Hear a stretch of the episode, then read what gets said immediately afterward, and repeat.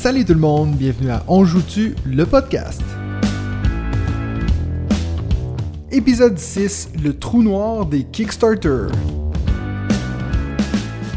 Salut tout le monde, bienvenue au sixième épisode de On joue-tu, le podcast des jeux de société. Cette semaine, on a le grand retour après trois semaines. hein. On a eu des belles vacances sans Benji, mais il est de retour après trois semaines. Comment ça va Benji? Mais parfait, ça fait déjà trois semaines qu'on s'est pas vu. Ouais, ouais. Oh là là là, je suis, je suis ravi d'être de retour. Je, Ouais. je te remercie.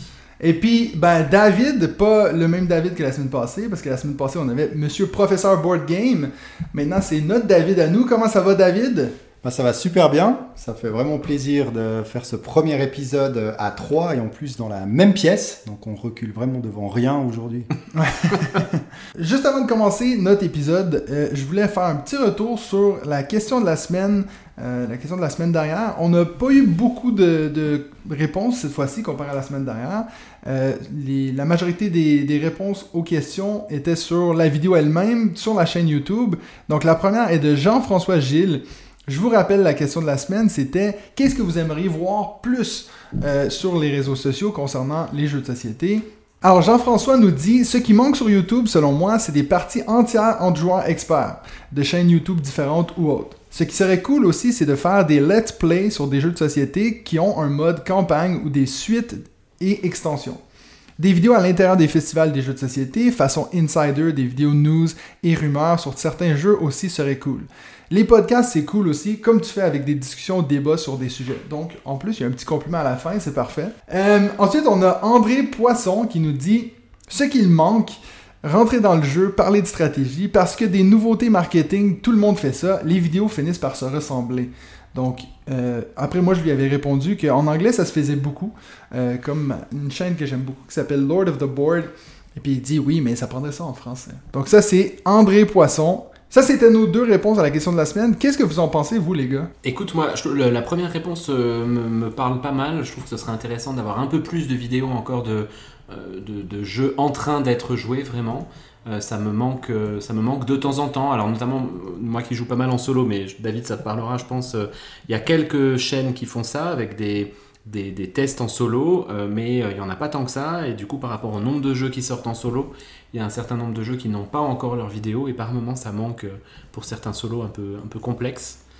Et après, j'aime bien l'idée du deuxième. Là, je trouve ça assez rigolo. Donc, c'est un projet pour toi, ça, de se lancer dans, dans Parce des que j'ai vidéos pas assez de projets pour le de moment. stratégie. Mais en plus, finalement, ça va dans le sens de euh, ce qu'on critique parfois sur le fait que tu des sorties en permanence, en permanence, en permanence. T'as pas le temps de rejouer au jeu. Donc, t'as pas le temps de développer des stratégies au jeu. Ouais. Et puis, quand finalement tu prends du temps sur un jeu plus que sur d'autres, c'est vrai que c'est hyper agréable de découvrir une espèce de montée en puissance dans ce que tu maîtrises. Et ça, je reconnais qu'en français, moi, j'ai jamais vu de vidéo sur euh, des joueurs experts dans certains jeux qui te montrent quelle stratégie utiliser. Ouais, bon, comme, comme je disais, euh, celui que je mentionne, Lord of the Board, c'est un gars qui, qui a commencé à, à faire des vidéos sur, euh, sur Root, puis comment gagner avec chaque euh, faction mmh. différente. Donc ça, c'était super intéressant, mais après, ça veut dire que sa chaîne est quasiment que dédiée à Root. Euh, donc c'est sûr que c'est un autre en- investissement total. Moi, j'arriverais pas, c'est clair, à faire les vidéos règles et ça. Donc, euh, mais c'est quelque chose qui pourrait m'intéresser. Mais vu que je perds tout le temps dans tous les jeux, je vois mal comment je pourrais donner des conseils. Puis toi, David, tu penses quoi? Ouais, il y a une ou deux chaînes qui, euh, ont fait pas mal de, de vidéos sur Horror Arkham, le jeu de cartes, avec des passionnés et en français. Mais c'est vrai que personnellement, ce que j'attends, ben, finalement, il y a déjà tellement de vidéos que j'attends pas forcément plus que ce qu'il y a maintenant. Euh, par contre, c'est vrai que je fonce pas tout le temps sur, euh, sur le, le top du mois, etc. Parce qu'on a déjà pas le temps de s'acheter les jeux, qu'il y a Ouais. déjà le, le top qui est fait et on passe au mois suivant. Donc j'aime bien ceux qui reviennent aussi un peu euh, sur les mois précédents, voire l'année précédente. Ça, c'est des concepts que j'aime assez bien Ouais, parce ouais. que finalement, on peut se dire, ah bah tiens, oui, bah ce jeu-là, je le connais, j'y ai joué, je l'ai. Parce que le, le top des nouveautés euh, du mois, si ça se trouve, ils sont, ils ont même pas encore été disponibles pour nous, que que voilà, qu'on on ne les connaît pas. Donc, euh, voilà. je préfère prendre un peu le temps de, de parler des jeux qui ont peut-être déjà quelques, quelques mois d'existence. Il y, a- il y a une chaîne Facebook qui fait ça, euh, peut-être c'est celle dont tu parlais là. Ils, ils reviennent sur des jeux un an après. Euh, J'avoue qu'au moment où je vous en parle, je me rappelle plus le nom de la chaîne, mais je trouve le concept super. Ah, mais Effectivement, c'est pas c'est- le, le labo des jeux? Mais peut-être que c'est le labo ouais, qui fait ça. qui. Et, et donc ça c'est vraiment super intéressant parce que du coup ils, ils ont présenté le jeu au moment de la sortie, un an après ils y rejouent et puis là ils redonnent leurs nouvelles sensations sachant que le jeu n'est plus nouveau, qu'il y en a d'autres qui sont sortis depuis. C'est souvent des avis très très intéressants et puis soit qui confirment euh, le, le- le plaisir du jeu et puis là si on l'a pas... euh, bah, vraisemblablement c'est une petite euh, perle à avoir dans sa ludothèque, soit qui disent que c'était un hockey game, j'avais entendu ce concept une fois sur Trick Track, le hockey game, et puis que du coup c'était pas grave si on est passé à côté. Alors, juste avant de passer à notre premier segment sur les découvertes, euh, je voulais juste mentionner qu'on était bientôt rendu à 3000 écoutes. Hein? Qui l'eût cru, les gars? Ouais, c'est un super chiffre, donc vraiment merci à, à toutes les personnes qui, qui nous écoutent. On espère qu'ils nous écoutent jusqu'au bout, parce que ça, on n'a pas les chiffres sur la durée, de- la durée moyenne d'écoute. personne n'a fini. Je crois qu'il n'y a que 10, il y a que 3000. 10 heures ouais, qui donnent ces, ces informations-là, donc euh, voilà, ça fait un peu peu par rapport à toutes les plateformes sur lesquelles on est disponible. Mais voilà, ça fait 550 écoutes par épisode, donc c'est vraiment, euh, c'est vraiment très encourageant à, à continuer. Merci à nos mamans surtout qui en ont écouté 450 chacune. Je pense qu'il faut, il faut, il faut le dire maintenant. hein. Ouais, c'est clair. Et puis euh, aussi, je sais pas si vous avez regardé sur ma chaîne YouTube, j'ai fait une vidéo sur- qui s'appelle Money, donc c'est sur l'argent. Et puis là-dessus, j'ai lancé une page Patreon. Donc si ça vous, ça vous dit d'encourager la chaîne, bien sûr aussi le podcast, ça fait partie de ça. hein, donc acheter des nouveaux micros et puis de- d'entretenir le studio. Euh, on a aussi fait Quoi? Ça me fait rire. J'ai le droit de rigoler euh, quand tu fais des Non. choses drôles. Mais pour acheter des bières aussi pour, euh, pour les, Oui. pour les, les acteurs. Il fait chaud. Oui, il fait chaud. entretenir le studio puis acheter des bières pour Benji parce qu'il y, a- il y a toujours chaud Benji. Il a soif. Et puis en plus de ça, si ça vous intéresse, euh, si vous êtes fan du podcast, il y a des différentes récompenses si vous voulez faire partie des gens qui contribuent au Patreon. Et puis on a même commencé un groupe Discord. Euh, on a des discussions très intéressantes là-dessus. On partage nos ludothèques. Donc bref, si ça vous intéresse, assurez-vous d'aller sur la page Patreon de On joue dessus, puis vous allez voir toute les- l'information là-bas. Je voulais d'ailleurs déjà remercier nos contributeurs Patreon, donc je vais vite les nommer Woodruff, Amy, Green530, Kessler Alexandre, Cliff, MBWare, Pierre-Luc R et mon bon ami Félix. Donc merci à tout le monde qui contribue au succès de cette chaîne.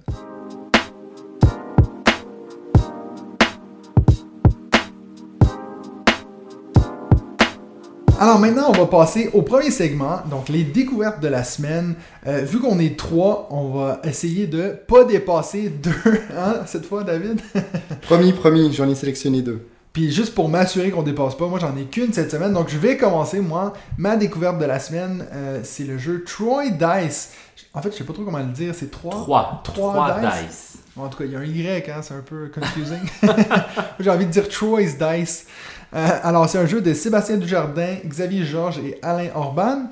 Donc, c'est un, ben, c'est la version roll and write du jeu 3. Euh, et puis, euh, c'est un jeu que j'avais déjà vu d'ailleurs, que c'était un, un roll and write qu'on considère expert comparé à. On exemple, confirme. Pardon? On confirme du coup. Ouais, on confirme On parce que je l'ai testé avec Benji. Il était pas facile. Hein? Les règles, ça va, c'est pas nécessairement le plus compliqué à comprendre les règles, mais on a tellement peu d'actions et puis nos actions peuvent vite, nos choix d'action peuvent vite être dévastateurs parce que euh, au fur et à mesure que la partie avance, on va avoir un dé qui va détruire nos possibilités d'action de plus en plus que la partie avance. Donc, euh, en tout cas, la première partie qu'on a fait, euh, j'ai fait n'importe quoi. Euh, Mais en et plus, on trouvait que c'était pas assez dur. oui, Donc nous, on a fait que le dé qui supprime les bâtiments supprime les bâtiments de toute ligne. une colonne, alors qu'en fait, il supprime les bâtiments uniquement de Ouais. la couleur Donc c'était le dé. 1 sur 3, C'est puis ça. nous on faisait 3 sur 3 d'un coup. Donc autant te dire qu'on n'a pas battu des, scores. Hein. Non, non, non. Puis d'ailleurs, je pense que tu as gagné avec genre 16 points, Je me rappelle hein, même quelque pas. chose comme ça. Alors, ben après, j'ai vu qu'il était sur Board Game Arena, donc je me suis fait plein de parties euh, en ligne. Et puis maintenant, je suis rendu, euh, je suis rendu assez fort. Et puis, euh, une fois que j'avais compris les règles comme il faut, c'est vrai qu'on arrive plus à des scores de 40 points. Donc, on avait vraiment fait. euh, on s'était tiré une flèche dans le pied, disons. Donc, ça, c'était euh, Troy's Dice. euh, tro- pardon.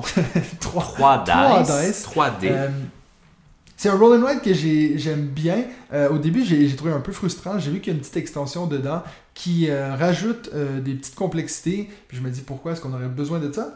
Mais il y a, cette option-là. Donc vraiment, si vous, êtes fan de Roll and Write puis que vous vous dites ouais, Trek 12, euh, Welcome ou, ou tous ces jeux-là, c'est un peu trop facile pour vous, ben 3 dice en tout cas, c'est niveau de complexité est assez élevé. Mais c'est euh, Pearl Game, hein, c'est ça, Ouais. l'éditeur. Et puis, euh, moi, j'avais entendu euh, Sébastien Dujardin, c'est Mhm. ça, l'auteur, un des auteurs qui est aussi le, le patron de Pearl Game. Au moment où ils avaient sorti Black Angel, je ne sais pas si vous voyez ce jeu euh, qui a une couverture absolument magnifique et qui est un jeu, un, un très très bon jeu, mais euh, pas simple d'accès en fait. Et Dujardin disait que lui, il avait envie de pas rentrer dans le, le moule un peu actuel des nouveautés qui sortent en permanence et qu'on n'a pas le temps de tester. Ouais. Et justement, il, il trouvait intéressant de dire bah nous, on va à l'encontre de ça, on sort un jeu, et puis il faut faire plusieurs parties pour le maîtriser, et puis il faut faire plusieurs parties pour se régaler. Et je trouve que c'est intéressant, et avec 3 dice, moi j'ai vraiment ressenti ça aussi. La première partie, euh, c'était quand même hard, on Ouais, savait ouais. pas du tout quoi faire, alors qu'avec un, un roll and write en général, tu, tu sais vite vers quoi tu veux aller. Et je pense qu'ils ont voulu aussi mettre cette, euh, cette mentalité-là, et c'est tout à leur honneur. C'est vrai que ça donne envie d'en refaire. Mais c'est vrai que avant, avant d'avoir joué à ça, moi j'avais entendu que Demeter c'était un de ces genres de roll and ride, flip and ride qui était expert. Et puis c'est beaucoup plus compliqué. Je Ah oui. oui, c'est clair. Ils ont, ils ont rajouté un niveau de complexité sur le Demeter 2, la Varuna, Ouais. Mais je ne l'ai pas, je l'ai pas testé, mais ils ont l'air d'avoir vraiment euh, voilà, ajouté une bonne couche euh, Ouais. euh, avec pas mal de frustration aussi, tellement qu'il y, a de- qu'il y a de possibilités, donc il a l'air vraiment très, très sympa. Ouais, une future découverte peut-être. Alors, euh, je vais laisser Benji commencer avec sa première découverte de la semaine, Alors moi je suis dans le thème Kickstarter, hein, qui est le thème de, de de l'épisode. notre podcast, donc j'ai mis du Kickstarter partout, euh, ce qui n'était pas difficile. Et du coup j'ai deux découvertes Kickstarter. Je commence par ma première, c'est Daimyo. Daimyo, euh, l'auteur c'est Jérémy Ducré, et puis la boîte euh, qui, a, qui a fait le, le jeu, c'est la boîte de jeu, donc que tu connais bien puisque c'est Oui, It's a Wonderful It's World. a wonderful world. Euh, Daimyo, je pense que euh, je l'avais commandé l'année dernière et puis euh, lui aussi faisait partie du loot qui est arrivé chez un copain en France et que j'ai récupéré tardivement. C'est un jeu. Alors c'est difficile de vous le décrire parce qu'il y a beaucoup de mécanismes différents en fait. Le principe c'est que c'est d'abord un jeu de dés, mais si je le dis comme ça, il n'y a rien de plus faux. Vous lancez les dés et puis ensuite vous utilisez les dés pour réaliser des actions. Par contre, vous n'utilisez pas le chiffre du dé pour réaliser les actions, mais la couleur du dé. Et puis il y a trois couleurs, donc trois types d'actions différentes. Avec ça, vous allez pouvoir euh, produire des ressources sur euh, une grande carte, vous allez pouvoir euh, aller visiter des, lieux pour récupérer des reliques, des espèces d'artefacts qui vous rapportent des points. Vous allez pouvoir construire des nouveaux personnages qui sont des espèces de nouveaux ouvriers que vous allez utiliser pour aller récupérer à nouveau des ressources. Et puis, le pitch intéressant, c'est que vous allez quand même utiliser les points qu'il y a sur les dés en additionnant les dés et pour jouer un autre mécanisme parallèle qui est des cartes. Et il y a un système en fait de draft de cartes parallèle à ça qui vous permet de faire des combos entre vos actions et les cartes que vous allez utiliser. Le jeu est euh, vraiment magnifique, il a été un peu critiqué au niveau de sa direction artistique parce que le plateau de jeu est très dense et puis certains disent qu'il n'est pas forcément lisible. Très honnêtement, j'ai pas eu de difficulté pour, euh, pour, le, pour le voir. J'avais pris le Kickstarter avec les figurines, bien sûr, donc totalement inutile, donc totalement indispensable, of course. Euh, en vrai, euh, si vous voulez pas les figurines, il y a des très beaux meeples, il n'y a aucun souci. Donc euh, le- les figurines sont euh, magnifiques, je trouve. Elles rendent, elles- on peut les utiliser vraiment avec plaisir pour, pour jouer sur, sur le plateau. Et puis ce que je voulais rajouter, c'est que je l'ai joué en solo. Alors David, je sais que toi aussi tu es un, un bon amateur de solo. Le solo est vraiment top. En fait, ils ont fait un système d'automat. Sur chaque carte, tu as trois actions. Il faut que tu sélectionnes laquelle tu ne vas pas faire pour l'adversaire. Donc il y a toujours deux actions sur trois qui sont faites. Et du coup, il y a un vrai jeu dans le jeu, je trouve, qui est de dire ah qu'est-ce que je sacrifie, qu'est-ce que parce que ça fait toujours mal par contre. hein. mais c'est qu'est-ce que je prends et qu'est-ce que je laisse vraiment de côté stratégiquement. Donc je me suis régalé. Il est pas compliqué du tout à prendre en main. Je pense que j'ai dû mettre une heure, une heure et demie pour cette première partie. Et c'est une vraie, euh, une vraie pépite pour moi que ce Daimyo. Bah écoute, c'est vrai qu'il m'avait vraiment fait de, fait de l'œil sur, euh, sur Kickstarter. Je l'avais pas pris. Je me suis dit, j'attends sa sortie en boutique. J'ai toujours pas craqué. Mais sachant que, que tu l'as, ce sera sans doute l'occasion de, de tester la- ensemble. Je l'amène la semaine prochaine. Mais c'est vrai que je suis vraiment, euh, je suis assez admiratif. Alors déjà de, de- des auteurs de jeux, mais ceux qui arrivent encore à rajouter un automa euh, qui te donne vraiment l'impression que tu as un vrai humain qui fait tout ce qu'il faut pour t'empêcher de, t'empêcher de gagner, ça c'est, euh, c'est très très fort et je, je trouve qu'il y en a de, de plus en plus aujourd'hui. Ouais, Et à merci- cause- merci à à eux. cause du Covid, quoi. Je pense que ça, a relancé l'industrie du solo. Vu Ça, que tout le monde était tout seul chez eux avec leur jeu. Ça fera l'objet d'un nouveau, C'est vrai, un c'est nouveau podcast, je pense. Dans trois semaines. C'est ça. Euh, ta première découverte, David? Alors moi, c'est vrai que les découvertes, j'avoue, je ne les ai pas pensées au niveau des Kickstarter. Je suis dans des beaucoup plus petits jeux. Et le premier, bah, j'ai j'ai suivi un peu la hype actuelle avec euh, Cartaventura, euh, le Vinland, donc euh, le Cartaventura qui se passe dans le monde des Vikings. Euh, édité par Blam, des auteurs Arnaud Ladagnou et Thomas Dupont. Donc Thomas Dupont, auteur de Codex Naturalix et Rushout. Euh, donc vraiment, en tout cas pour Codex Naturalis, j'en suis fan. Rushout, il vient de sortir, je ne le connais pas, mais en tout cas j'ai entendu de, de belles choses sur lui. Et puis très joliment illustré aussi par Guillaume Bernon. Donc oui, il s'agit vraiment d'un tout petit jeu euh, d'aventure style bah, livre dont vous êtes le héros. Hein, où on va euh, suivre les traces du célèbre viking Éric le Rouge en 998. Donc c'est un jeu où on se retrouve avec 72 cartes recto verso à piocher, lire et poser dans le but de vivre son aventure. Donc c'est vraiment un petit jeu narratif avec euh, cinq fins euh, différentes. Donc euh, c'est vraiment c'est un jeu pour moi qui se joue en solo. On peut le partager à deux. Ils indiquent jusqu'à 6. Moi vraiment je vois pas ce que six personnes autour d'une table peuvent faire euh, peuvent faire sur ce jeu. Ou alors ils se partagent les boîtes et ils jouent pas au même en même temps. Mais voilà un jeu solo où il y a où, il y a un peu de texte à lire, ça, ça, ça se vit avec plaisir. Maintenant, certains disent ouais, mais c'est pas vraiment un jeu. Ça me rappelle un peu des, des grands discours dans certains jeux vidéo où on- certains disaient non, mais ça c'est pas un jeu, c'est une aventure interactive, un film interactif, Ouais. etc. Au final, moi perso, je m'en fous. Je passe un, un bon moment à jouer à ce, à ce jeu.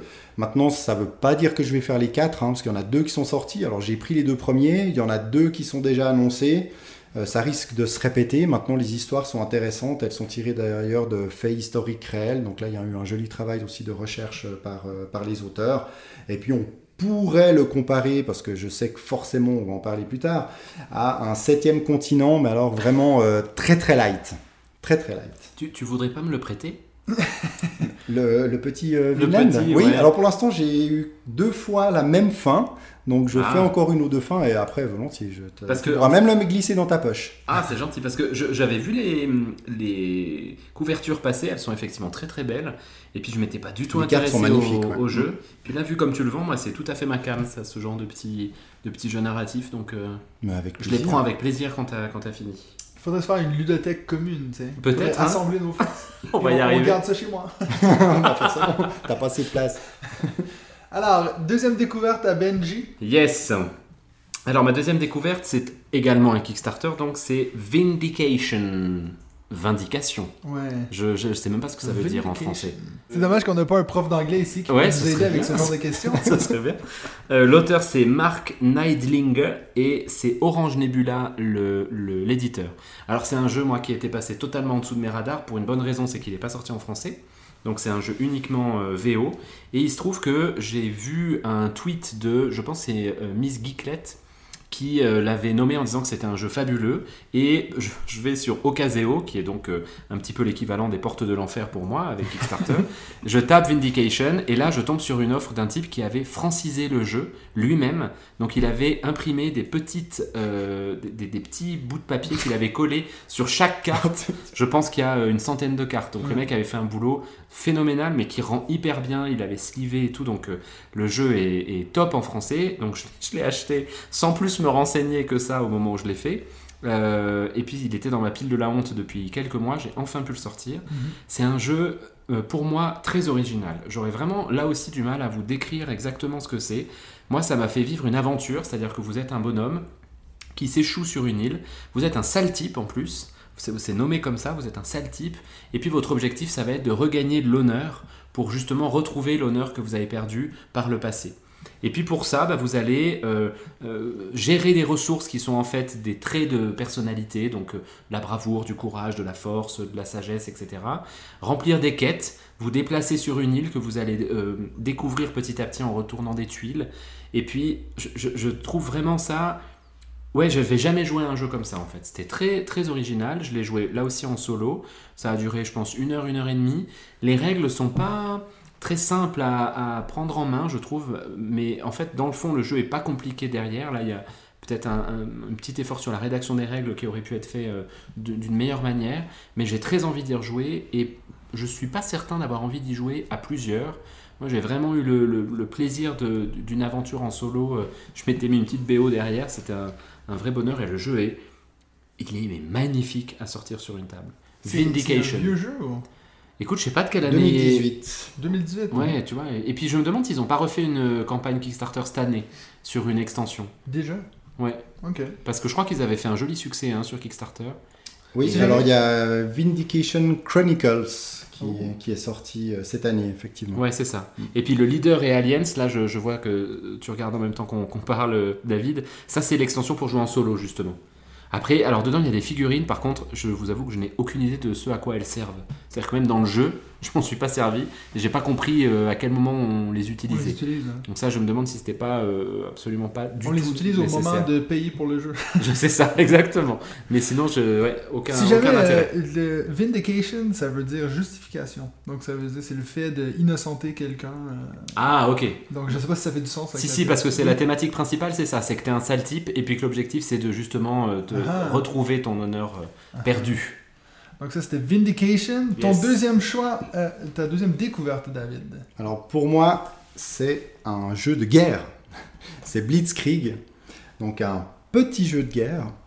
Un jeu de Paolo Mori, à qui l'on doit entre autres Libertalia, Augustus, devenu euh, Via Magica, et euh, le tout récent Fairy Tale Inn, euh, je me suis commandé et pas encore reçu pour, euh, pour jouer en, famille. Ça m'a l'air bien, bien sympathique. Donc édité par Matago pour la version française. Euh, jeu exclusivement à deux, mais dans la nouvelle édition, il y a une variante solo qui est disponible, donc je les remercie.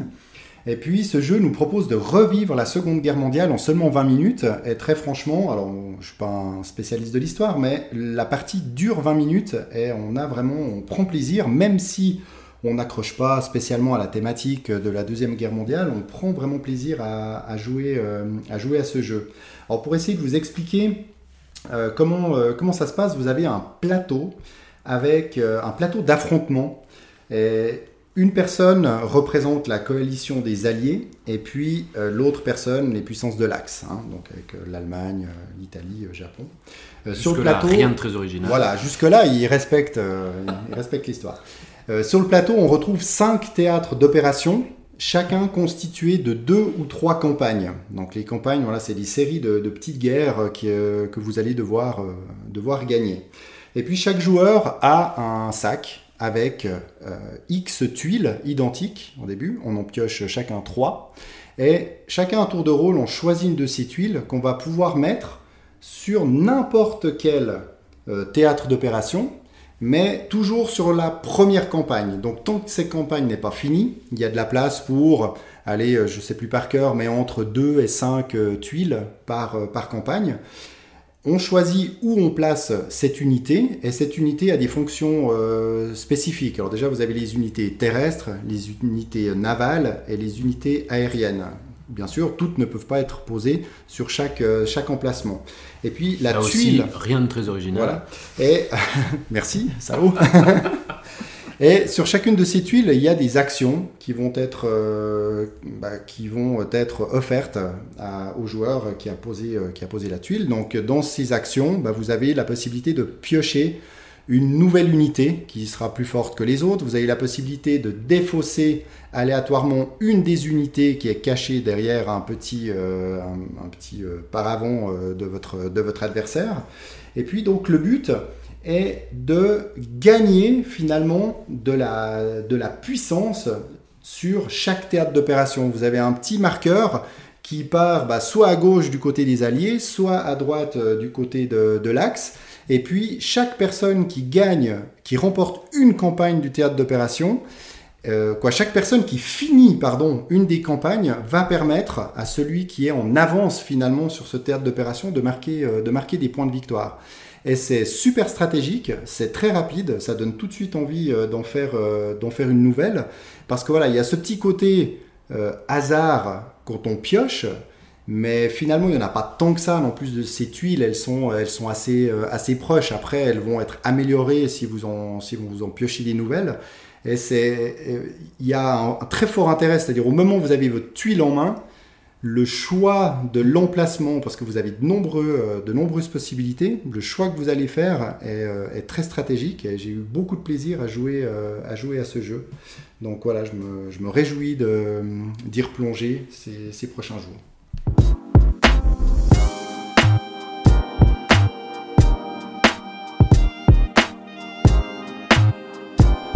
Va maintenant s'attaquer à notre deuxième segment, et puis c'est là qu'on va rentrer dans le vif du sujet. Le trou noir des Kickstarter.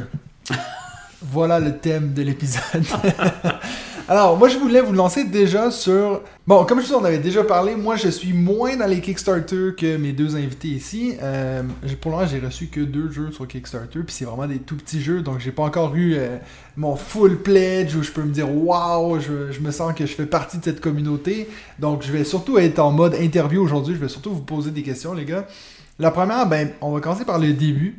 Quel a été vos premiers Kickstarter? Puis pourquoi est-ce que c'est celui-là qui vous a dit ok, là, je me lance? Alors, je te laisse commencer, Benji, en ordre alphabétique. C'est pas parce que je t'aime plus, hein. Écoute, euh, déjà, je voudrais dire que profites-en de pas être trop dans le trou noir du Kickstarter parce que ça, ça a commencé comme ça pour nous tous. dedans. C'est-à-dire qu'on a tous commencé par un jeu en se disant mais je comprends pas pourquoi tout le monde en fait tout un cirque. Euh, alors le tout premier que j'ai baqué c'était le septième continent. Mhm. Euh, et pourquoi je pourquoi je l'ai baqué? On en reparlera probablement à d'autres moments de ce podcast. Pourquoi je l'ai baqué Parce que j'avais un pote qui lui commençait déjà à avoir euh, un pied dedans. Euh, et puis qui m'avait beaucoup parlé de ce jeu. Moi, je commençais, je pense que je devais jouer aux jeux de société depuis 4 ans, 4 ou 5 ans, et euh, j'avais jamais joué de, de jeu narratif comme le 7 continent. Et puis là, on me vendait vraiment quelque chose d'extrêmement original, euh, dont j'avais jamais entendu parler euh, par ailleurs. Moi j'aime bien lire, j'aime bien les histoires, donc en plus ça me parlait pas mal. Je pense que je commençais à avoir un niveau de jeu qui n'était pas effrayé par euh, un jeu comme le 7 continent avec, je sais plus, il doit y avoir 20 pages de règles à peu près, donc ça, ça m'inquiétait plus. Mhm. Et puis, je pense que j'étais prêt aussi à mettre plus de sous que ce que je mets d'habitude dans un jeu. Après, sur Kickstarter, la première fois que tu y vas, enfin, tu me diras David si ça t'a fait pareil, mais dans ma tête, j'allais pas mettre du tout plus que les 70 euh, euh, euros euh, qu'il y avait pour la, boîte de base. Mhm. Et puis le problème de Kickstarter, c'est pas la boîte de base, c'est le, all-in. Ah. c'est ça. Et, et puis en fait, c'est vraiment, ça aussi, je pense qu'on va en reparler, c'est cette peur de, de, manquer quelque chose. et donc, Kickstarter, ça a été mon premier jeu et mon premier all-in. Mhm. J'en ai pas fait tant que ça par après, mais pour le coup, c'était la deuxième campagne. Moi, j'ai loupé la première. Donc, il y avait la boîte blanche derrière.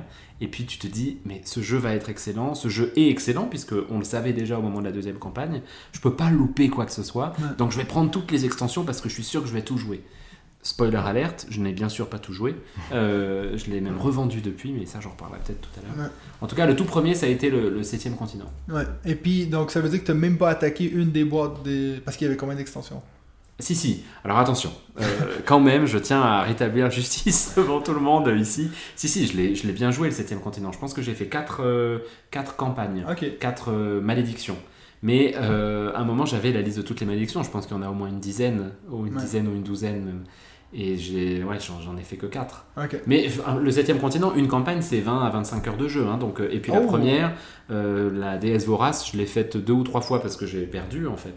Donc euh, je, je, pense que je l'ai quand même beaucoup joué. Simplement, je ne l'ai pas joué autant que tout ce que j'ai acheté derrière. Puis toi, David, ton premier alors Your first love. Oui, alors mon tout premier. Déjà, il faut, il faut que j'avoue que ça fait pas si longtemps que ça hein, que je m'intéresse au jeu, que je suis tombé dans ce trou noir. T'es tombé en amour. Euh, en amour du, trou noir, effectivement, de, Kickstarter.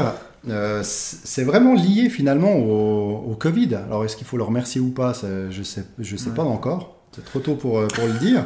Mais voilà, Ton moins de deux ans. remercie en tout cas. Ouais, alors mon banquier, ça va. Il il m'embête pas, il m'embête pas trop en tout cas pour l'instant. Il faudrait qu'on fasse un épisode avec nos trois banquiers.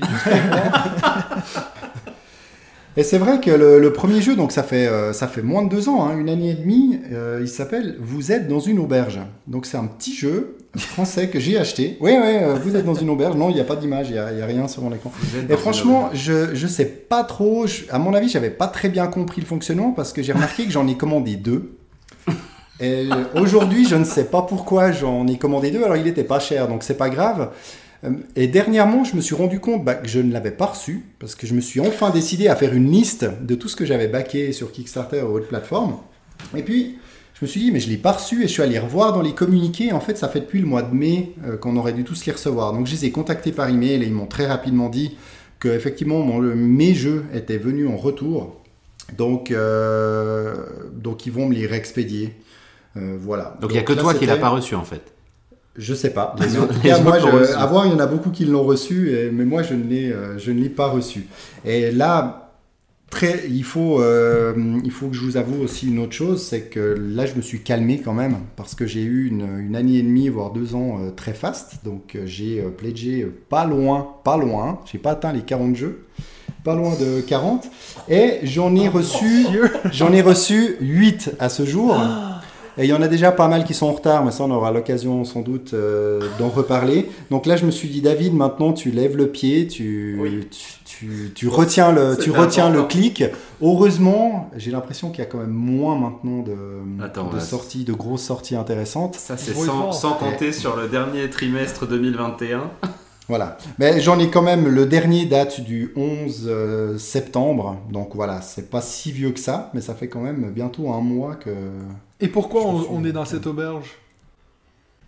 Bah je sais pas, je te dirai quand je l'aurai ah, et, je t'y inviterai? Non, mais pour, pour que ce soit ton premier, il, y a pas, il faut que tu me vendes le jeu, là. je sais pas. Mais je crois qu'en fait, j'ai découvert ce monde de, Kickstarter et des, et des jeux de, de, société sur Kickstarter et je suis tombé sur ce jeu. J'en ai peut-être entendu parler à quelque part et je me suis dit, ah bah tiens, ça a l'air d'être un petit jeu sympa, un jeu de cartes. Euh, euh, je me rappelle plus du tout du, du pitch, à part qu'on est sans doute dans une auberge avec des, avec des personnages qui m'ont l'air euh, qui m'ont l'air très marrants, euh, une, des illustrations. Bon, aussitôt que tu le reçois, tu, tu l'amènes en fait. Bah, j'en ai même, je vais même en avoir un à offrir, donc ah celui qui est, on pourrait le faire tirer pour gentil avec moi. ça peut être un jeu concours, ça. ah bah exactement. Voilà, parfait. Bah, je le mets, je le mets au concours avec grand plaisir. Tu sais, il y, y, a quelque chose que je trouve rigolo dans ce que tu dis, c'est j'avais oublié ou je, je, je, me suis tout à coup aperçu qu'il n'était pas arrivé. Moi, j'aime bien ça, ce truc-là de dire, bah, en fait, je le commande. Après, je suis pas du tout très, très euh, à regarder mes mails, à voir où est-ce que c'est. Et puis finalement, le jeu arrive un an, deux ans, euh, trois ans parfois après euh, que tu l'aies commandé. Et c'est Noël. Ouais, c'est ça, c'est une petite surprise. T'es content, t'avais presque oublié qu'il était là. C'est sympa dans Kickstarter, ça. Moi, je pense que je vais, je, vais être le premier à dire on n'est pas sorti de l'auberge quand on va jouer à ce jeu. on n'est pas sorti de l'auberge avec Kickstarter, ça c'est certain. Donc finalement, c'est assez bon que ce soit mon premier. Mais c'est ça qui est drôle. Parce que là, il m'a annoncé la couleur. Il m'a dit Toi, t'es pas encore sorti de l'auberge. Donc c'est là, on a regardé, donc, on est d'accord Oui, ah, ah oui, on la garde. donc maintenant qu'on sait comment vous avez commencé là-dedans, j'aimerais un peu faire l'avocat du diable puis vous dire, vous demander est-ce que vous croyez qu'à quelque part, les compagnies sont pas en train de profiter de cette addiction qu'on a à vouloir. T'en as parlé juste avant, le, fait de l'exclusivité, c'est à dire ça, il n'y a que moi et puis de 100 autres personnes qui auront la petite figurine. Est-ce que vous pensez que. Parce que maintenant, je veux dire, à la base, le pitch de Kickstarter, c'est pour aider les petits à être capables d'être financés. Maintenant, on voit que la majorité des compagnies qui font ça, c'est des, compagnies qui, qui, fonctionnent déjà assez bien. Donc, est-ce que vous trouvez qu'il n'y a pas un côté un peu louche, un peu profiteur, je dirais? Bah, ça c'est certain. Hein. Euh, il y en a beaucoup qui ont, compris qu'il bah, y, avait du, business à faire sur, sur Kickstarter. Et on voit bien d'ailleurs que la majorité quand même des, projets se retrouvent ensuite en boutique. Et la différence entre la version euh, Kickstarter et la version boutique euh, n'est pas non plus très flagrante, à part effectivement certaines figurines pour, pour mon voisin Benji. Mais il y a quand même certaines frustrations, c'est qu'il nous arrive finalement à payer beaucoup plus cher notre jeu, à le recevoir parfois après euh, les boutiques. Et c'est vrai que ça peut quand même euh, pousser à se poser certaines questions. Vais-je continuer sur Kickstarter? Mais très clairement, euh, ils en profitent. Après, ils ont, ils ont bien raison. Hein. Si ça marche, tant mieux pour eux. Là, quand même, maintenant, ils sont confrontés à des gros problèmes de fret, hein. donc pour faire venir les jeux euh, depuis, euh, depuis la Chine, il n'y a, plus de place dans les containers. Euh, j'entendais encore aujourd'hui que Triton Noir pour Assassin's Creed a dû multiplier par 7 voire 8 les frais de port de son jeu. Donc il a pris une bonne partie, la, la, société a pris une bonne partie à sa charge, mais ils ont quand même dû devoir demander euh, bah, aux pledgers d'augmenter et de payer plus. Et c'est vrai qu'il y a de plus en plus de témoignages où des personnes doivent rajouter 20, 50, voire, euh, voire plus, hein, voire 100 euros pour les taxes, pour les frais de port, euh, et tout ça pour recevoir encore le jeu 6, 6 mois, voire une année après. Donc c'est vrai que ça risque de calmer quand même un grand nombre de, de, de backers fous dont, je, dont je fais partie. Alors c'est rigolo, moi j'ai un avis un peu plus mitigé que le tien parce que euh, bien sûr hein, qu'il y a une réalité économique et que si des gens viennent sur Kickstarter c'est parce qu'il y a des sous à se faire, je pense que c'est assez clair. Mais il reste quand même encore des petites boîtes qui sortent leurs jeux sur Kickstarter et qui font des, des, belles surprises. Je trouve que le 7 continent c'est quand même ça, hein. c'est quand même deux mecs euh, qui font un jeu dans leur garage, euh, qui, qui, font eux-mêmes les dessins et puis un jeu qui ne serait pas sortable en dehors de Kickstarter parce que les frais seraient trop importants s'il y avait des intermédiaires et puis qui réussit à faire des millions d'euros sur sur Kickstarter.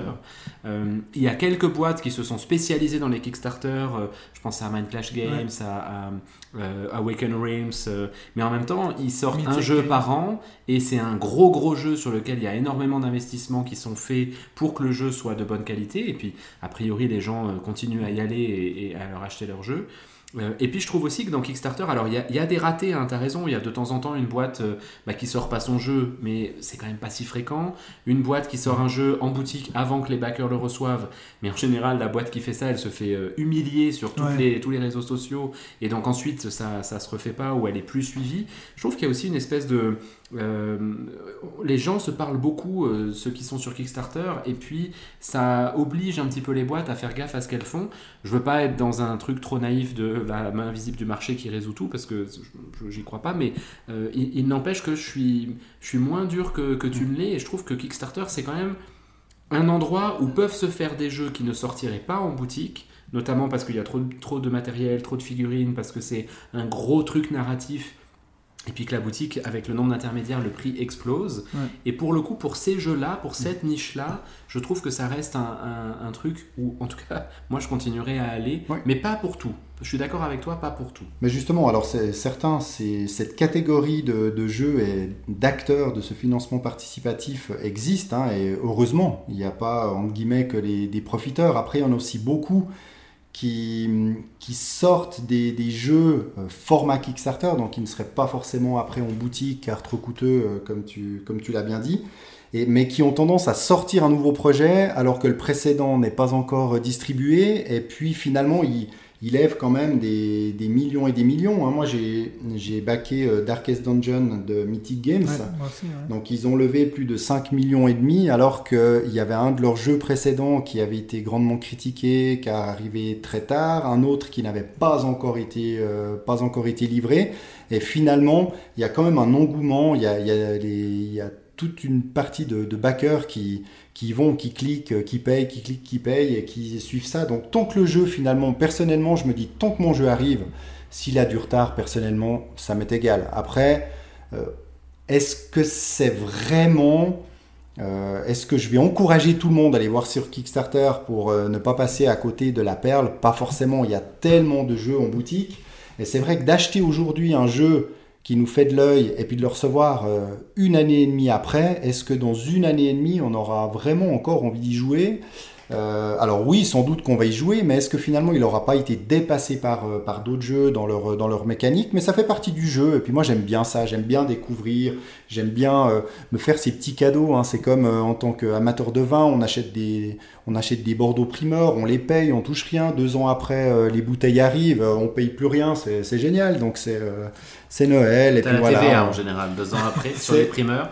Et c'est en train d'arriver sur Kickstarter où je crois que maintenant les TVA aussi sont.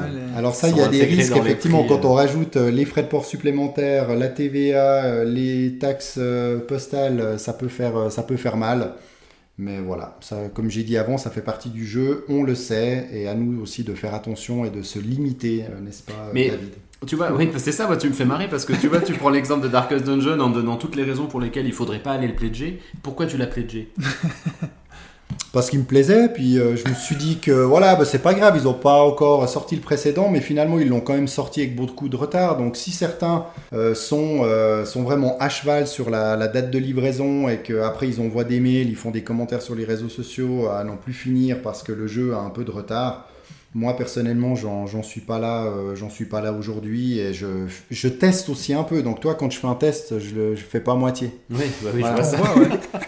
Mais euh, juste euh, parce que moi aussi j'ai backé Darkest Dungeons, qui est un peu ridicule, parce que c'est deux, gros jeux qu'on va jamais euh, jouer les deux. Mais mais est-ce que t'avais joué au jeu vidéo ou pas du tout?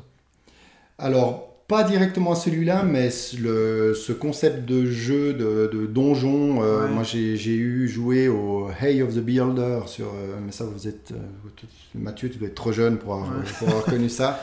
Donc oui, ça me parle, ça me parle de parcourir les donjons, Ouais, de, de rencontrer des monstres, etc.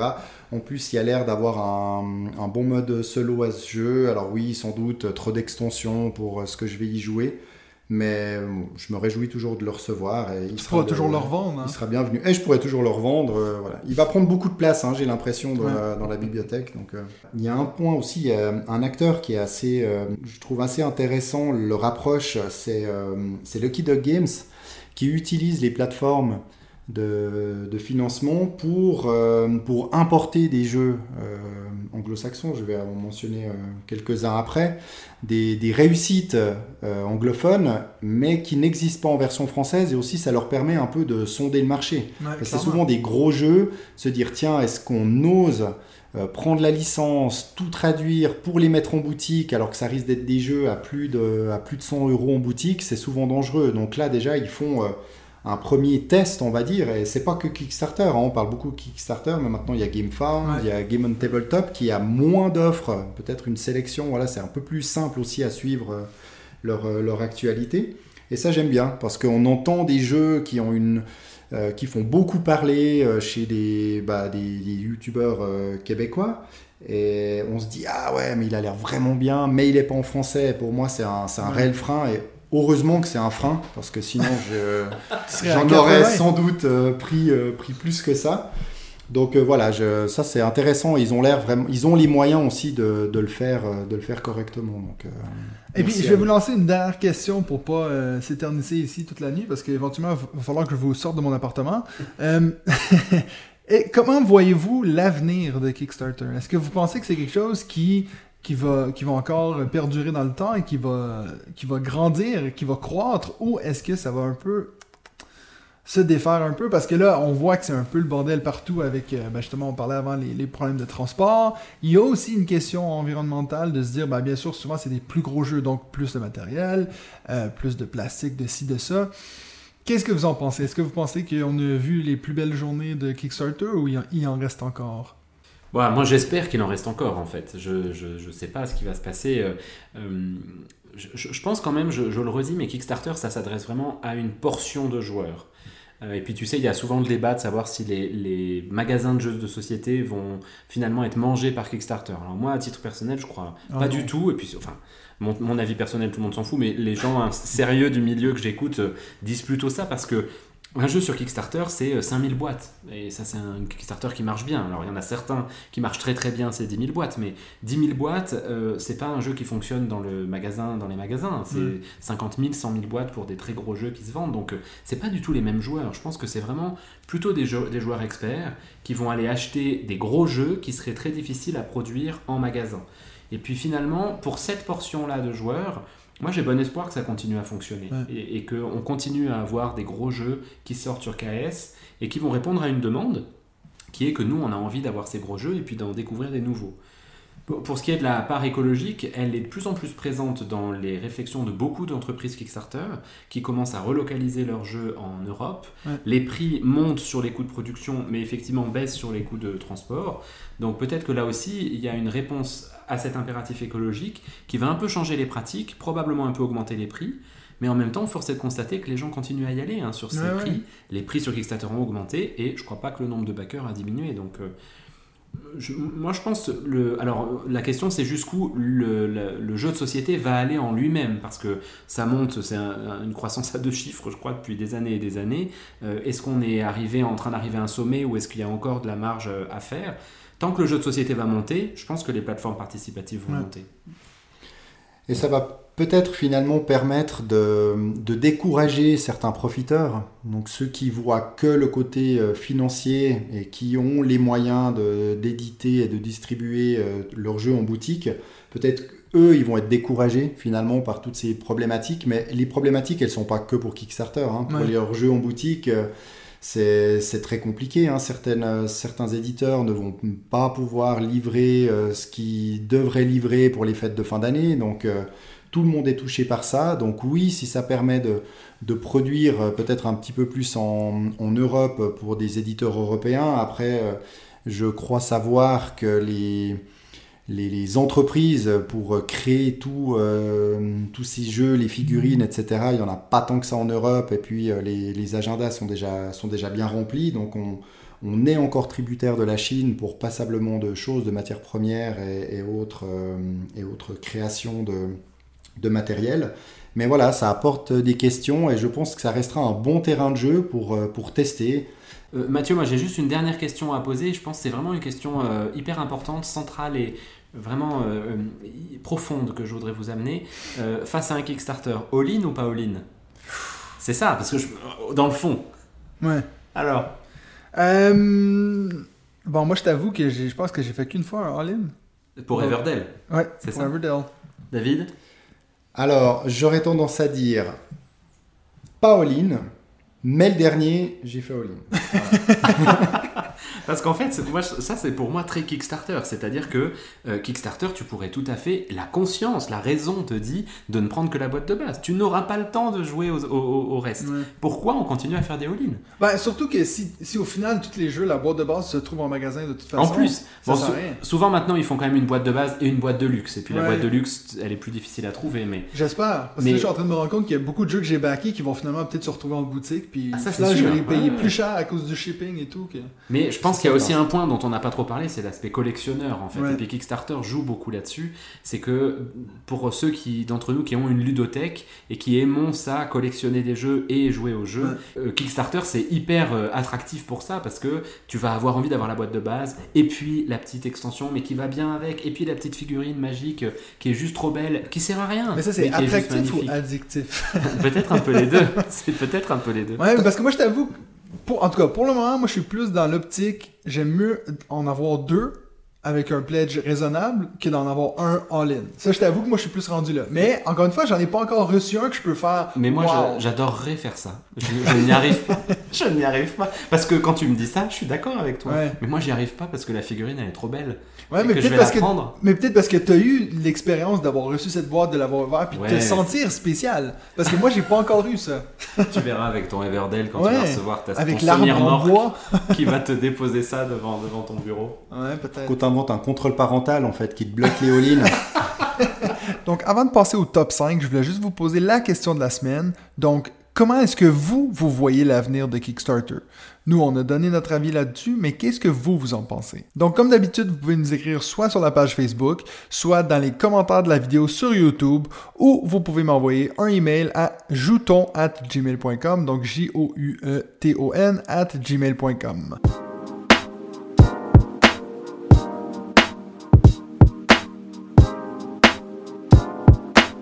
Alors maintenant, on va passer à notre dernier segment. On va essayer de pas faire trop long. De toute façon, moi, je ne peux pas euh, vraiment participer à ce, top 5 étant donné ma nouveauté dans le monde de Kickstarter. Alors, on va faire un top 5 Kickstarter. Donc, on parle de jeux qu'on a reçus, jeux qu'on n'a pas encore reçus. Euh, mais moi, étant donné que j'en ai que 8, euh, ça serait un peu insignifiant comme top, top 5. Donc, je vous laisse commencer, les gars. On va commencer par Benji, ton numéro 5. Alors, mon numéro 5, bah, j'en ai déjà parlé, c'est le 7 continent. C'est Ah. voilà, il, est- il devait être dans le top 5. C'était le premier Kickstarter. C'est un jeu, c'est un jeu exceptionnel, hein, je pense, le 7 continent. Vraiment, je, je le- je- très très rapidement, vous mettez des, des cartes qui découvre petit à petit un terrain. Et puis en fait, ce terrain, vous devez euh, le- l'explorer et vous devez remplir des missions. Et tout ça pour euh, lever une malédiction que vous avez au tout début, à laquelle vous ne comprenez rien au tout début, c'est normal. Et puis petit à petit, vous découvrez ce continent, ce septième continent, dans un univers un peu Lovecraftien, comme ça, un Mhm. peu étrange. C'est un jeu magnifique, je l'ai revendu. On parlait de, Ouais. des jeux qu'on vend, je l'ai revendu, je l'avais dit, je crois, dans le dernier podcast, hein, Ouais. parce que j'y jouais plus, parce que euh, un, un autre dont je parlerai tout à l'heure, euh, et non, c'est pas celui-là, Ah, j'en parlerai plus tard, euh, est arrivé, et puis il me semble vraiment au-dessus sur le plan de ce que moi j'aime dans le narratif, donc je Mhm. savais que j'y jouerais plus, et ça me faisait trop de peine de le garder alors qu'il y avait tant de choses à en faire, donc... euh, le septième continent de Ludovic Roudy, Bruno Sauter, et puis c'est chez Serious Poulp. Parfait, on va passer au numéro 5 à David avant que Benji se mette à pleurer. Alors moi, donc mon top 5, c'est des jeux à recevoir parce que je sais que mes, mes meilleurs Kickstarter euh, sont encore à recevoir. Donc voilà, je- j'espère que je n'aurai pas de mauvaises surprises. Mon cinquième s'appelle Créature Confort. Et ouais, donc là c'est vraiment mon jeu, euh, mon jeu familial euh, Kickstarter à recevoir et je suis tombé en amour avec le matériel. le matériel de ce jeu. Très franchement, je me réjouis tellement de le recevoir. Bah, Il y a un petit côté euh, Everdell, je pense, au niveau, au niveau matériel. Et euh, c'est un jeu donc pour euh, 1 à 5 joueurs des 8 ans. Donc là, c'est vraiment pour euh, me faire plaisir en famille. Un mix de placement d'ouvriers, jet de dés et gestion de ressources. Et puis le pitch, donc on est une famille d'animaux de la forêt dont notre but est d'effectuer des récoltes et aménager notre intérieur euh, de tanière pendant euh, trois saisons, donc printemps, été et automne, dans le but de passer un hiver le plus agréable euh, possible. Donc euh, voilà, j'ai vraiment hâte de recevoir ce, ce jeu. Et, euh, prévu pour décembre 2021, mais j'y crois pas trop, donc il Ouais. sera sans doute pas là pour Noël, euh, car ils sont confrontés aux mêmes problèmes que les autres. Mais voilà, créature confort. Alors ça, jamais entendu parler. Alors maintenant, ton numéro 4, Benji? Alors, mon numéro 4, Mathieu, c'est euh, Claustrophobia 1643. Claustrophobia, c'est un jeu de croc. Euh, c'est le surnom de l'auteur, hein, un, grand, grand bonhomme du, milieu ludique français. Et puis, ça a été édité chez Monolith. En fait, c'est la réédition de Claustrophobia qui avait été euh, euh, fait il y a plusieurs années de ça. Claustrophobia, c'est un jeu à deux. Vous êtes un paladin avec une équipe et vous vous baladez dans euh, des souterrains. Et dans ces souterrains, vous vous faites attaquer par des espèces de monstres, un petit peu à la zombie, alien, etc. Euh, C'était un super jeu des années euh, 90, je crois, euh, quand il est sorti la première fois. Quand tu Ou dis peut-être- 90, tu veux dire 90 on Je veux dire d'accord. 90. Et en plus, je pense que c'est pas vrai ce que je dis, à mon avis, c'est plutôt des années euh, 2000. Uh-huh. Euh, mais euh, un- qui, était, qui avait vieilli et puis ils l'ont remis à, au goût du jour et puis typiquement là Kickstarter je pense sert à ça parce qu'ils se sont permis de la deluxifier et donc tu as dedans euh, des monstres et des figurines qui sont juste magnifiques c'est un jeu assez glauque hein. pour le coup c'est pas un jeu familial du tout c'est vraiment un univers très très glauque mais qui est absolument euh, absolument somptueux absolument génial c'est une excellente réédition de Monolith et pour les amateurs de jeux à deux, d'ambiance claustrophobique comme ça, euh, c'est, je, vous- le recommande. Il y a pas mal de hasard, hein, puisque c'est pas mal de lancer de dés avec des, des personnages qui ont des compétences différentes. Mais c'est vraiment un excellent jeu. Claustrophobia 1643 de Croc. Un petit jeu pour faire euh, une- pendant une soirée Halloween, peut-être. Oui, exactement, exactement. Être euh, de thème. Alors, David, ton quatrième. Alors mon numéro 4, c'est Too Many Bounds. Ah, Alors là, un gros, gros, gros projet euh, bah, importé justement par Lucky Duck Games sur la plateforme Game on Tabletop. Donc là, on n'est pas sur euh, du Mm. Kickstarter, un jeu de Chip Terry Games créé par les cousins, j'ai bien bossé, hein, les cousins Adam et Josh Carlson. Bah, j'ai regardé ce qu'ils ont fait parce que personnellement ça me disait rien et ils ont quand même fait des jeux comme Hoplomachus et Claude Spire. Donc euh, voilà, rien que ça, hein, c'est des, gros créateurs. Ils bossent toujours les deux ensemble avec le même illustrateur Anthony Le Tourneau. Donc euh, ça c'est vraiment euh, Too Many Bands, c'est un jeu qui a fait beaucoup beaucoup parler de lui outre-Atlantique. De nouveau un matériel de fou, plus de 150 dés, euh, des euh, jetons de poker, euh, des petits tapis de néoprène pour chaque joueur. Donc chaque joueur doit choisir son héros qui a ses propres dés, donc ils sont totalement asymétriques. Et c'est un, jeu de rôle, un jeu de rôle collaboratif, mais avec des dés. Donc on va partir à l'aventure, à la recherche d'un tyran qui sème, euh, qui sème la terreur à travers le, monde, un, gros méchant. Quoi. Et puis on va croiser toute une série de, de ces sbires qu'on va devoir combattre pour améliorer les compétences de nos personnages, donc améliorer les dés, obtenir de nouveaux dés. Je suis ravi que tu l'aies baqué parce que je ne l'ai pas pris et ça a été très difficile parce que le jeu a une excellente réputation. Too Many Bones, c'est pour le coup une boîte qui fait des très très belles campagnes sur Kickstarter et, j'ai réussi à résister parce que la direction artistique me, me plaît moyen en fait. Je pense que c'est ça qui m'a permis de pas y aller. Euh, et puis parce qu'aussi j'ai un certain nombre d'autres narratifs et que je m'étais dit je vais pas m'en rajouter un que je vais jouer qu'à moitié. Mais par contre j'ai hâte de voir quand tu vas le recevoir. Il paraît qu'il y a un effet euh, waouh quand tu ouvres ton carton, clairement. Et ce que j'ai apprécié, c'est qu'ils importent vraiment la, la boîte qui est déjà très grosse. hein, il y a plus de 4 kilos de, de matériel, mais ils n'ont pas rajouté toutes les extensions pour pas proposer un all-in de malade, parce qu'ils en ont déjà sorti euh, beaucoup Ouais. en anglais. Donc déjà, ils sortent la boîte euh, de base, et puis on verra par la suite si, euh, s'ils importent euh, le reste. Voilà, Too Many Bones, mon numéro 4. On passe maintenant au numéro 3 de Benji. Yes, mon numéro 3, Lord of Hellas, de Adam Kwapinski, un auteur polonais. Qui dit Pologne dit Awaken Realms, bien sûr. Euh, je vous parle de Lord of Hellas, mais c'est surtout pour vous parler, je triche un peu, du prochain que va faire Awaken Realms dans cet univers. Lord of Hellas, le principe c'est que c'est un jeu de majorité hein, et de, contrôle de territoire. Si je le dis comme ça, c'est pas leur rendre hommage parce qu'il y a aussi plein d'autres petits euh, mécanismes parallèles à ça mais c'est surtout dans un univers artistique absolument magnifique et somptueux, moi qui me fait rêver. Le principe, c'est que c'est de la Grèce antique, mais en mode futuriste.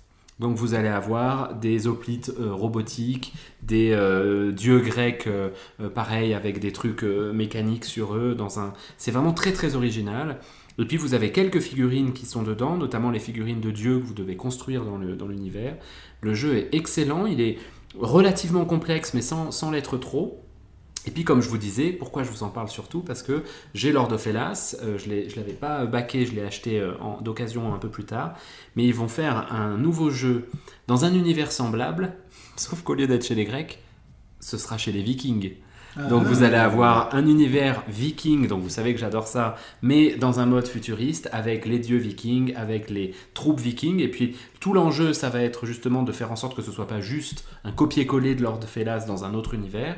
Donc ils ont le même auteur, mais qui est en train de réfléchir à une version améliorée finalement de Lord of Hellas. Et puis moi, Awaken Realms, je leur fais euh, assez confiance, donc euh, j'ai adoré Lord of Hellas, j'ai hâte d'adorer, euh, je sais pas comment ils vont l'appeler, Lord of euh, Thor, euh, Lord of Odin. euh, Lord of Loki. à voir. Tainted, euh, Lord of Hellas, pardon. David, ton troisième. Alors, mon troisième, eh ben, c'est la suite du précédent de Benji, parce que c'est la septième citadelle. Voilà, donc euh, la suite du septième continent. Euh, toujours euh, au, au niveau aux manettes, hein, Bruno Sauter. Et est-ce que vous savez quel jeu d'ambiance il a, euh, il a réalisé, cet homme-là Bruno, comment oui, ils ont Bruno. Sauter. Ils ont eu le Spiel des CRS en 2019. Ah, euh, sûr. The Mind non, Non, non, non, Just non, One. Just One. Ah, bien sûr. Ah ouais, donc euh, un jeu qui n'a absolument rien à voir avec le 7 Entre le 7 continent et, la 7 citadelle, voilà. ils font Just One. Exactement. Et ils il, y a, gagnent le Spiel. voilà. il y a Just One qui a fini en boutique et puis les autres euh, qui euh, bah, ont vraiment toute leur place sur Kickstarter comme tu l'as dit tout à l'heure. Euh, J'ai également le 7 continent, alors je ne veux pas m'éterniser sur le, le 7 continent, je l'avais pas euh, backé, c'est pour ça que j'en ai pas aussi parlé dans mes Kickstarter, je l'ai acheté directement sur le site de Serious Pulp. Et j'y ai passé de très nombreuses heures, heureusement qu'avec la boîte de base, parce que je ne l'ai pas terminé, euh, je l'avoue, il va vraiment falloir que je le ressorte. Et vu que là ils annoncent déjà pas mal de retard pour la 7 citadelle, j'ai encore une bonne année euh, pour, euh, pour ressortir le, premier du nom. Moi, ce que j'aime en fait dans ce, dans ce futur jeu et que j'aime déjà dans le septième continent, c'est que c'est un jeu narratif, mais finalement quasiment sans texte. Et l'histoire, on se la fait, on, la comprend. Au fur et à mesure, on avance dans l'aventure, on découvre les tuiles. Et là, je retrouve vraiment tout ce que j'aimais euh, quand euh, j'étais euh, ado dans les livres dont vous êtes le héros. Euh, et déjà dans les jeux dont vous êtes le héros, je prenais pas de dés, euh, de feuilles, euh, etc. Je faisais un peu au, plus simple et, et je retrouve ce, ce plaisir-là. Et il y a eu des critiques, hein. il y a les pros, il y a les anti. euh, tu vas parler d'un jeu après où euh, certains préféraient euh, l'autre. Je veux pas te, je veux pas couper l'herbe sous le pied. hein. Donc voilà, te divulgacher, mon Dieu, j'ai oublié de, de le sortir. Mais avec le- la septième citadelle, ils ont vraiment prévu d'aller encore plus loin, de corriger euh, certaines, euh, certains défauts euh, dont ils avaient eu euh, un- pas, mal de, pas mal de critiques. Donc j'ai j'ai l'impression qu'ils ont vraiment entendu les, les fans et ceux qui l'ont peut-être pas été. Donc vraiment un gros, euh, une grosse attente derrière ce- cette septième citadelle.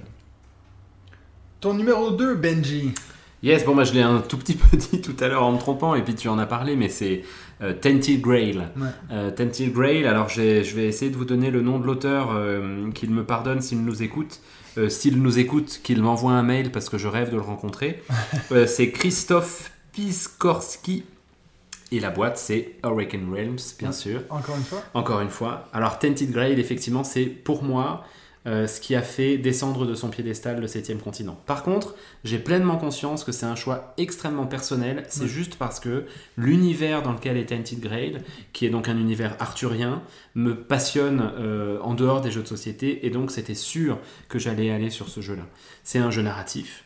Le- le- la mécanique de base est en plus un peu semblable à celle du septième continent, puisque vous devez retourner des cartes pour petit à petit euh, dé- découvrir le- l'univers dans lequel vous êtes.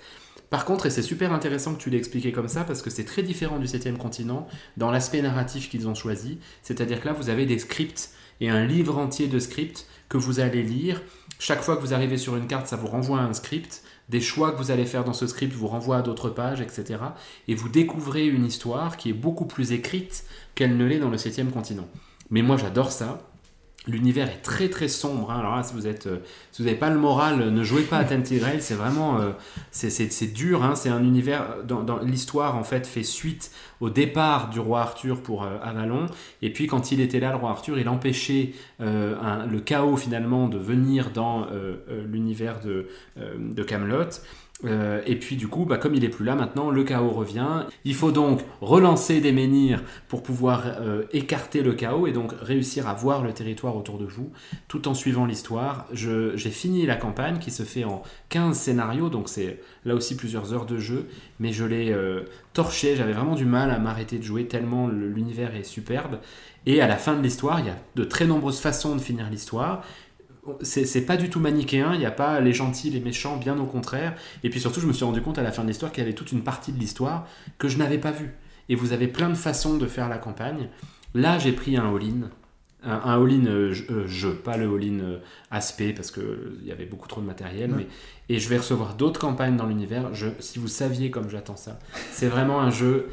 Pour moi, c'est un, c'est un, c'est un jeu sublimissime et c'est mon deuxième dans ce top, dans ce top 5, mais c'est aussi mon deuxième jeu favori de, de ma- toute ma ludothèque, Derrière Anachronie.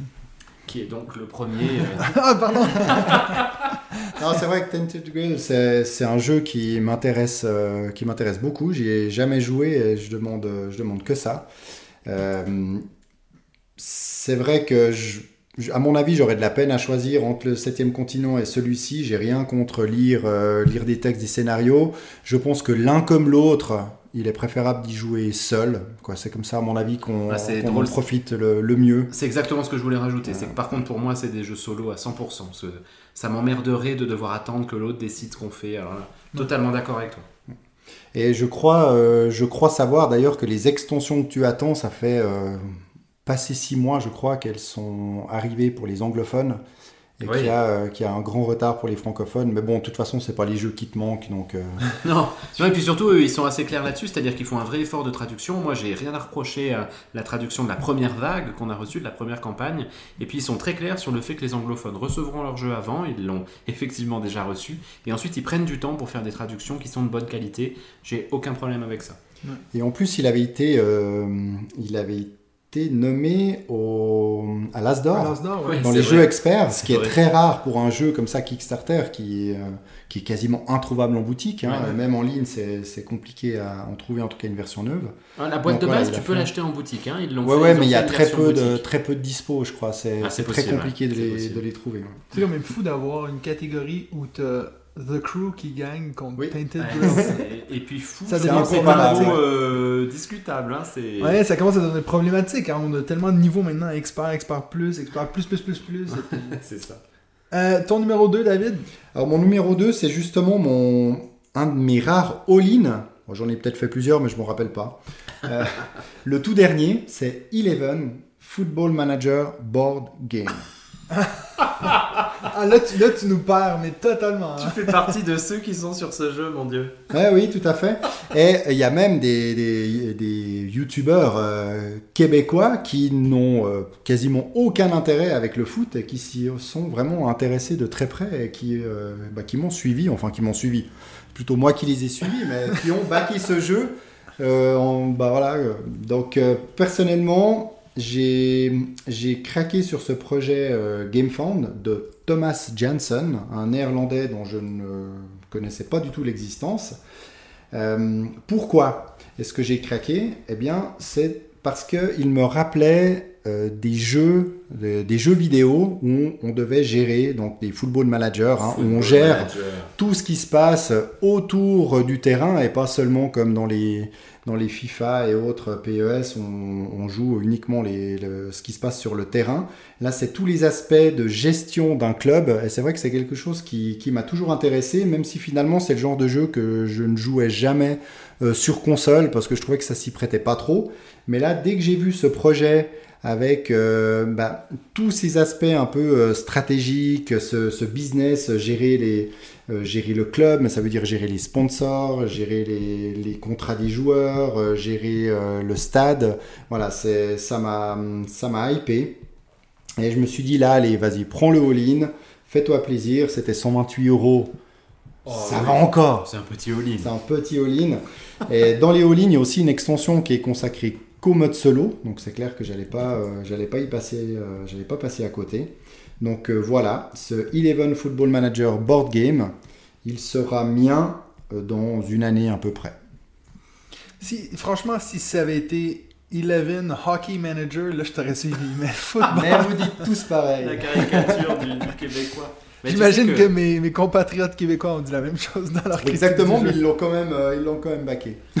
Tu sais que moi je suis absolument pas fan de football. Par contre, je jouais jeune à Football Manager parce que c'est un jeu vidéo de gestion en fait. hein. Exact. Et puis je ne suis pas allé regarder la campagne et tu me donnes vachement envie de m'intéresser au Pledge Ouais, Manager. bon, ici, lui, il y a le all-in, on n'a pas besoin. On y jouera ensemble. Ah là là, oui. Et puis donc, enfin, ton premier que j'ai un peu euh, spoilé. euh, Ouais, ouais, tu l'as, tu l'as divulgaché. Hein. Je pense que là c'est bon, on a dit ce mot trois fois. C'est bon, il fait partie de notre, euh, notre vocabulaire. Mon premier qui est donc mon top 5 euh, euh, Kickstarter, mais qui est mon top, euh, mon, Un à vie. mon, mon 1 à vie, euh, qui est Anachronie, même si je triche un peu en, en prenant ce jeu parce que je ne l'ai pas pris sur Kickstarter, j'avais loupé la première campagne. Mais j'ai pris la big box et puis là j'ai fait un all-in de ce qui me manquait sur la, la campagne de l'année dernière. Donc Anachronie de l'inégalable David Turkzy Mhm. chez Mind Clash Games. Euh, Mind, Clash, Games, j'aurais pu en citer d'autres hein, de, leur, de leur campagne, mais le fait que Anachronie finisse en premier euh, me permet de leur rendre hommage. Ah là là là là, Anachronie, Anachronie. C'est, c'est un jeu de placement d'ouvriers, et puis dit comme ça, on a l'impression d'en avoir des milliers d'autres. Dans, dans lequel euh, l'eau est quasi inutile. hein. Oui, c'est important de le, c'est important de le rappeler. partie ensemble. Ouais, donc, euh, juste une petite info, on la première fois qu'on a fait une partie ensemble, les trois, on a joué à Anachronie, et puis j'ai demandé à, à Benji, j'ai dit, mais est-ce que l'eau c'est important? Puis il me dit, non, non, tu vois, c'est pas très important. Puis finalement, c'est ça qui a fait que C'est faux. j'ai perdu ma partie. Ça ne s'est cause pas que passé l'eau comme ça. pas Si, Donc c'est un peu un petit passé inside maintenant, quand on dit l'eau est pas importante, on parle d'Anachronie. Donc Anachronie, bah, l'univers est magnifique, c'est un jeu post-apocalyptique dans lequel on va justement s'amuser à voyager dans le temps, recevoir des, provisions euh, du futur, mais il va falloir les rembourser en retournant dans le passé euh, par la suite. C'est Pour moi, c'est en plus un de mes premiers gros gros jeux. Hein. Anachronie, j'avais lu les règles trois fois, regardé trois vidéos règles avant de, de m'y attaquer, parce que vraiment il me faisait peur. Alors que maintenant je, le sors assez facilement.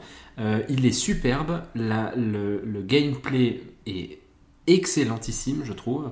J'ai pas fait deux parties qui se ressemblent. Et puis là, j'ai reçu donc la, la Big Box euh, cette année, qui est donc un cadeau Kickstarter absolument magnifique. J'avais des étoiles dans les yeux en l'ouvrant. Et j'ai pas encore testé les, extensions. Et j'ai vraiment très envie de les tester avec vous à, à l'avenir. Là, C'est un jeu. euh, je, je- je- je suis navré, je suis tellement ému que je manque de mots pour en- le, vous le décrire, mais c'est un jeu extraordinaire et puis je, je veux y jouer avec euh, n'importe qui, qui qui a envie de, de le tester. Anachronie de David Turgzy. Et puis, numéro 1, pas David Turgzy, mais David euh, ici. Alors mon numéro 1, c'est un jeu, Mathieu, dont tu as parlé dans ton épisode euh, précédent avec, euh, avec le professeur Ball Game. C'est It's a Wonderful Kingdom. Ah Parce que- Parce que je suis un fan inconditionnel de It's a Wonderful World. Et dès que j'ai su qu'il sortait ce, ce nouveau jeu mode euh, deux joueurs uniquement, Ouais. il y a quand même également un mode, euh, un mode solo que je me réjouis de, de tester. Là, je me suis pas posé de questions. Et c'est très franchement un des rares. Alors, je passe pas des, des dizaines d'heures et des dizaines de jours à savoir si je vais euh, backer ou pas. Mais celui-là, j'ai j'ai pas du tout, euh, j'ai pas du tout hésité. Ouais. En plus, euh, voilà, il y avait deux versions. Une version de base qui sera la version boutique, qui n'avait pas vraiment d'intérêt à, à prendre sur, euh, sur Kickstarter. Donc, euh, il y avait une autre version, une version légende à 50 euros. Euh, donc voilà, tout à fait, euh, tout à fait raisonnable. Et en plus, il y avait la possibilité. Alors ça, malheureusement pour la Suisse, nous qui sommes non suisses, on est pénalisé euh, un, un petit peu là-dessus. Mais il y avait la possibilité de choisir une boutique partenaire pour pouvoir retirer le jeu dans la boutique. Donc on s'évite aussi euh, des, des frais. Donc ça, je trouve que c'est une bonne démarche. Et à mon avis, euh, j'ai l'impression que on, on en voit de plus en plus pour le Québec. Il y a le Randolph qui fait aussi euh, ce, ce genre d'action. Donc euh, c'est bien. Ouais, aussi un, un big up pour l'illustrateur Anthony Wolf. Ça vaut la peine de prendre le temps de regarder, de regarder ses cartes. Et c'est l'illustrateur aussi de Demio. Donc tu vois, Ah. certains ont critiqué un peu le, le plateau, le plateau chargé, mais c'est le même illustrateur, et exactement Anthony Wolf. Voilà, si c'est faux, bah, il faudra retirer ça du, du podcast. euh, j'ai encore. euh, Bah, c'est possible euh, parce que les deux, jeux sont, les deux jeux sont de la boîte de jeux, Exactement. donc c'est tout à fait possible. It's a Wonderful Kingdom, je ne l'ai pas baqué, et puis je sais pas pourquoi en fait. Ben, parce que nous deux, on l'a, on va pas avoir trois Voilà. copies de ce jeu. Comment ça, c'est jamais un problème. Non, c'est vrai. Parce que qui se sacrifie pour ne pas l'avoir? Faut qu'il y en ait un au moins qui se sacrifie. Non, mais en tout cas, tu seras pas déçu, puis t'as bien fait. Franchement, si ça, on peut considérer que c'est un all-in 50 euros, c'est vraiment pas grand chose. Tu sais, alors que, c'est vrai, comme tu dis, ça aurait été sans intérêt de prendre euh, la version euh, pas all-in.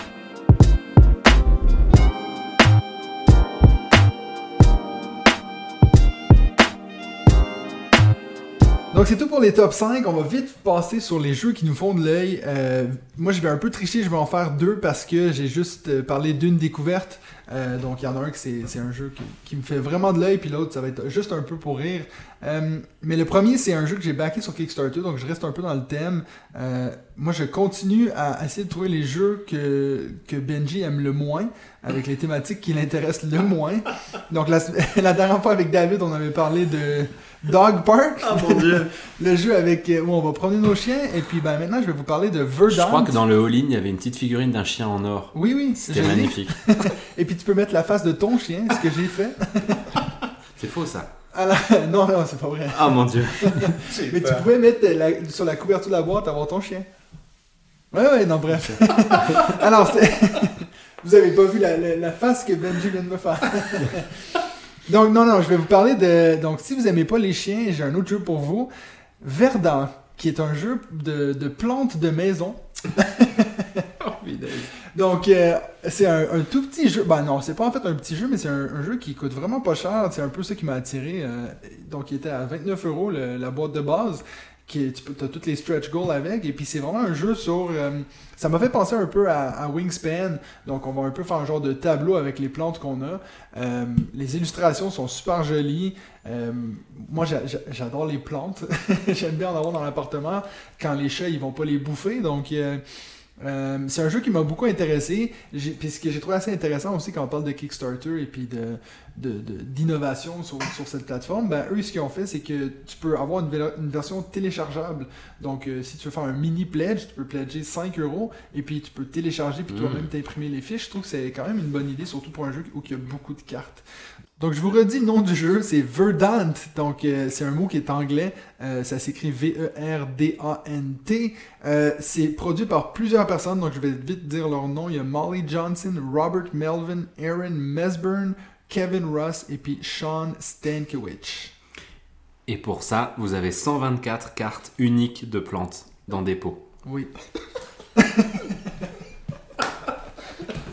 Et puis maintenant, je vais passer la parole à David qui va nous donner son jeu qui lui fait de l'œil. Ce sera deux en un. Je- J'en parle les deux, euh, les deux en même temps. Il peut pas Euh, parce que j'ai presque, j'ai presque la hein, même chose à dire. J'ai presque la même chose à dire sur les deux. Euh, c'est euh, le- un des deux, donc c'est The Crew, Mission sous-marine, et l'autre c'est Welcome to the Moon.